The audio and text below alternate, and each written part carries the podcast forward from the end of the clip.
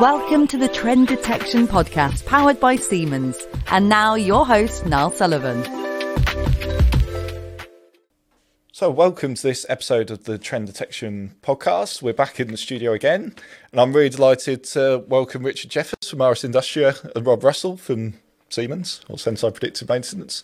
Um, today, we're going to talk about well, lots of different topics maintenance, technology, industrial IoT, and just these guys got lots of experience in that space. I'm really looking forward to getting into that conversation. So, if we start first of all with some introduction. So, Richard, do you want to kick us off? Yeah, thank you, Niall. Um, so my name's Richard Jeffers. Uh, I work with RS Group, and, and, I head up our industrial data business unit called RS Industria. Uh, my background, however, is on the customer side, running factories, building factories, and maintaining factories. So I've always been a consumer of data insight, uh, and now I've got onto the side of offering it as a service. Fantastic. And Rob, yeah, hi, uh, I'm Rob Russell. Uh, I'm the head of predictive maintenance strategy and delivery within our Senseye predictive maintenance team within Siemens. Fantastic. And your background, Rob? Yeah, so my background, I'm actually a mechanical systems engineer from education, but always worked within software teams in the area of condition monitoring and predictive maintenance, uh, and even considering like through life contracts uh, for um, you know aircraft and things like this before starting Senseye back in 2015 with the rest of the co-founders. Fantastic. No, great to have you both here today. So, um, what I want to start with, as you're both engineers um, and well versed in technology and very diverse backgrounds, both of you, which we'll go into. So maybe we could just start about your personal passions for engineering and technology. So what what sort of fuels that? Maybe we start with Richard. Uh, if I'm honest, there's never been a time when I wasn't going to be an engineer. Uh, I I can't remember a time at school when I suddenly had the epiphany and when I want to be an engineer. It was always just, you know, I want to get into engineering. Um, I, I, guess you know I moved into um, operations and and um, maintenance engineering when I realised in my first job that I wasn't a very good design engineer. So therefore, I had to go into the um, application of technology rather than the design of technology.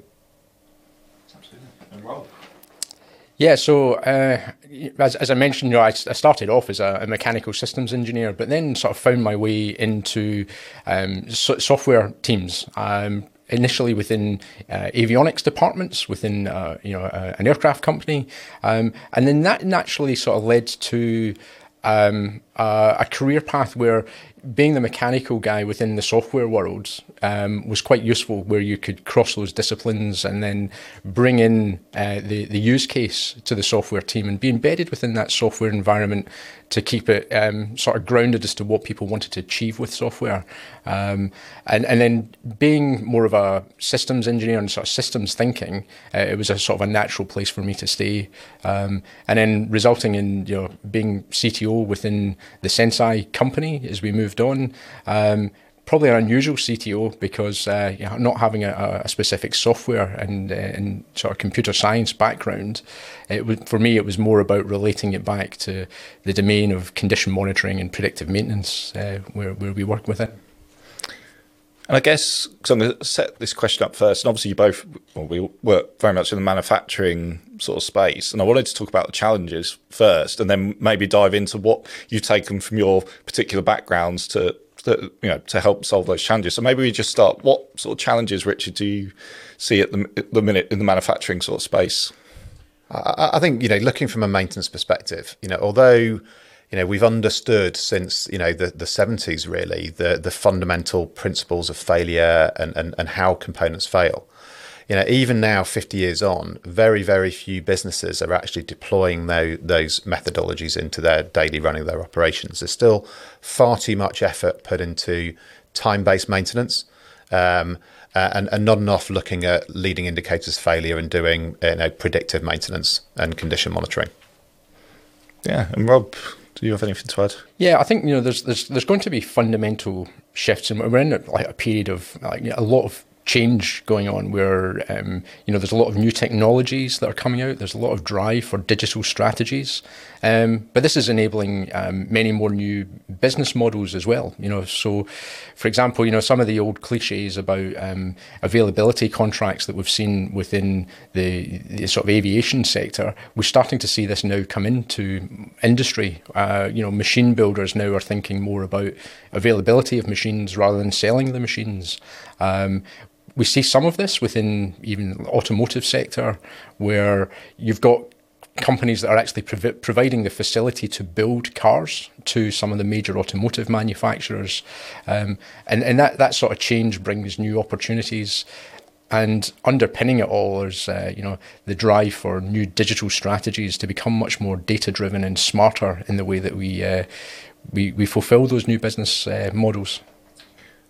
I guess so, so, Technology isn't a new thing. I, was, I guess my question is around technology adoption and how how has that changed over your sort of career, Rob? Is it becoming more, you know, uh, is software easier to adopt now than it than it was? Are people more open minded about software and, and what it can do for their everyday lives? Let's say. Yeah, and you think about what people are trying to do with you know like software and and, and even some you know um, uh, machine learning and AI technologies is fundamentally about trying to um, in, introduce scale and make the human more effective. Um, and you know, if, if you start to look at, you know, there's a lot of concerns at the moment yeah, coming up about um, the the rapid development of AI, but from the sort of perspectives of what we've been seeing and the introduction of that type of software capability to the industrial space, it's actually it's, it's about scaling and making humans, um, you know, far more productive and, and leveraging the experts that humans bring to it, um, and thinking about the transition that enables that. And it's the move from a lot of, um, you know, very bespoke on-premise solutions to much more, you know, cloud-based software as a service type offerings is is enabling that change, and it's it's changed very much in the last sort of five to ten years. And that you, you mentioned that a very common buzzword at the minute, AI as well, because Senseye from its beginnings has been talking about AI, but I guess the perception of AI has changed massively. And I guess, well, actually, maybe I'm putting words in your mouth, but is is AI being talked about more by customers when you're speaking to customers now compared to you know when you and co-founders founded Senseye? It, and I think you can see sort of within um, the media at the moment, it's become such a hype and such a buzz term. But when we're talking with clients, it's much more focused now on what are the benefits of the solution. I think it's given that you're going to be using some, you know, smart technologies in the background to to fulfill this capability. But yeah, we always like to bring the, the conversation back down to what are the actual benefits that it's giving to the to the business as a whole, and and, and talk about uh, you know how we can make operations more efficient. Uh, you know, if I just you know build on some of that from some of the conversations I've had, so you know, I've, I've, I've, recently been hosting a series of, of roundtables um, uh, around advanced analytics at a number of different different events, and and there's some, you know, in both cases the the, the table topic was ad- advanced analytics, and, and everybody moves into starting talking about you know AI and, and machine learning. And, and then a couple of things rapidly come out of that. First of all, nobody really understands what that means in, in terms of deployment of solutions. So actually, if you're not a data scientist, but you're a, you're a, you're an expert in the domain, then then actually they're just buzzwords. They don't really mean anything. You know, the, the other thing that comes out is actually you can do a lot with some pretty simple tools. Um, and you don't need to, um, you know, focus on super whizzy, uh, you know, AI tools because actually simple statistical techniques, you know, can still sort out a lot of wheat from the chaff and allow you to focus very, very quickly on the things that that do make a difference. And, and as Rob said, you know, then, then putting that insight in the hands of the subject matter experts who can then draw the real conclusions. Because if you have if you have data science without domain understanding, you know what you get is is just rubbish um, because you're not able to contextualize the output. Uh, and in fact, one of the one of the customers on one of these roundtables, uh, a well-known confectionery manufacturer, you know, shared a story that they'd done some modelling on their factory around failure based on um, uh, their their load of telemetry data and trend data. And what they discovered was that every year the factory stops for two days over Christmas.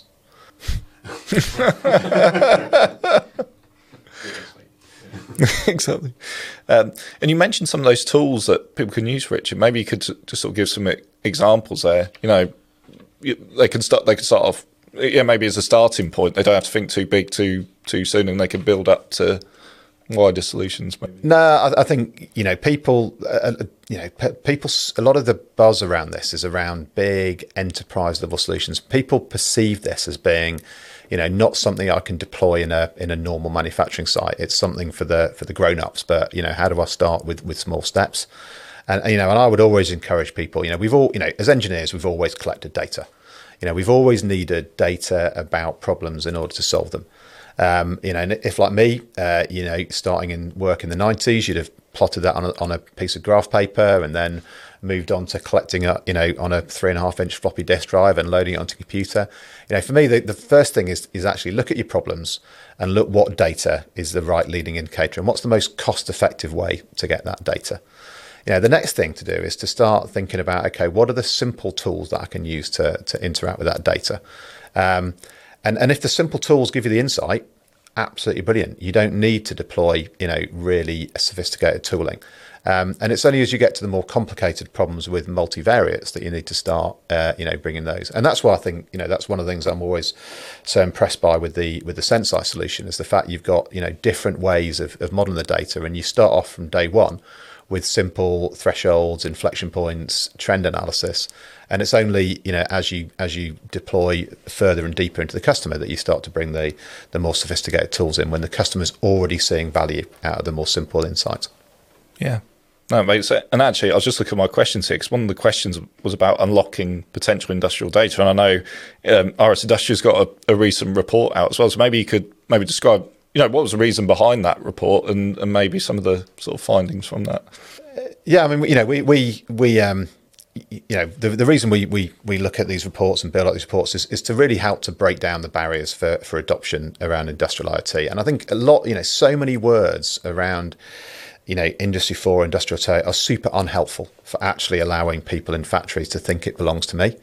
So, you know, we don't talk about industrial IoT that much anymore. We just talk about industrial data. Uh, and we talk about how factories are full of data uh, and machines are full of data. And, and actually, all we're trying to do is, is make it easier to access the data that already exists and use that, use that data to solve, you know, everyday problems. Um, and, and I think by, by changing the language away from some of the hype and back to the everyday terms that people understand from, you know, lean manufacturing and, and things like that, just makes it a lot easier for people to contextualize how to deploy these tools and how to really get value from it. Yeah. And actually, something Richard said, Rob, sort of resonated a little bit in terms of how to get the data. And I know we've faced challenges, or Senseye, or Senseye Predictive Maintenance has faced those challenges in the past. Yeah, and th- there's a there's a tendency to think that you know specifically for what we do within that sort of predictive maintenance and condition monitoring domain that there's a lot of retrofit required, but th- there's just so much data that's already moving around within the industrial automation networks that you can easily repurpose this. You know, you can uh, uh implement gateways that can gather that excuse me, gather that data and uh, and do some pre-processing. Because machines are littered with sensors for control systems, and typically a lot of that sensing is quite similar to what you would use for condition monitoring and lo- looking at the health of the machine. Uh, yeah, sorry, uh, Richard. Uh, yeah, we, we, we always talk about inverter drives with it within the RS Industria team because you know inverter drives give you so much insight into what's happening with the motor that's connected to that. Uh, and you can do so much condition monitoring with electrical current as, as the leading indicator. And, and that is normally an epiphany to our customers when we talk about that, because as soon as you say it, they go, oh, yeah, I just use it for the controlling the soft start, but I'd never thought about using that data for condition monitoring. And, and, you know the average you know the average inverter drive has already got the ethernet port in the side of it it's already talking a modern protocol these are simple devices to get the data out of uh, and and very easy to get you know great insight from them.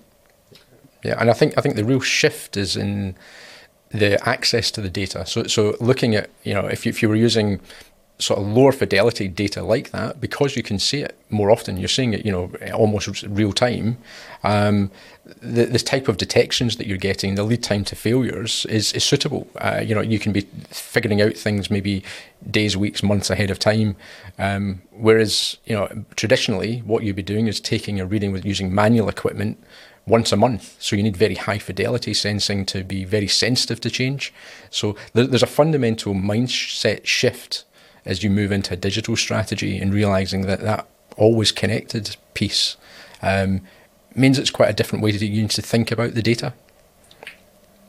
And is it the case? Maybe it's too general a question, but do customers you you guys speak to all the time do they sort of overestimate or underestimate the quality or what data they have uh, on balance? I think most people don't really think about the data they have from you know with this sort of lens. You know, it, it's it's part of you know what we can help customers to do is to really understand the value of the data they've already got because they just look at it and go I, don't you know I'm, I'm trying to solve this problem i don't have the data and, and then when you start to play back that they do have it uh, and so many customers that we go to you know they've got a bunch of smart meters that have been installed on previous projects but but nobody's ever taken the last mile and plugged the ethernet cable into it uh, and and so you know, my solution engineers will go around and literally they're in people's uh, electrical cabinets going, that's connectable, that's connectable, and that's connectable. Uh, and it's normally, you know, amazing insight for the customer when they realise just how much is there for free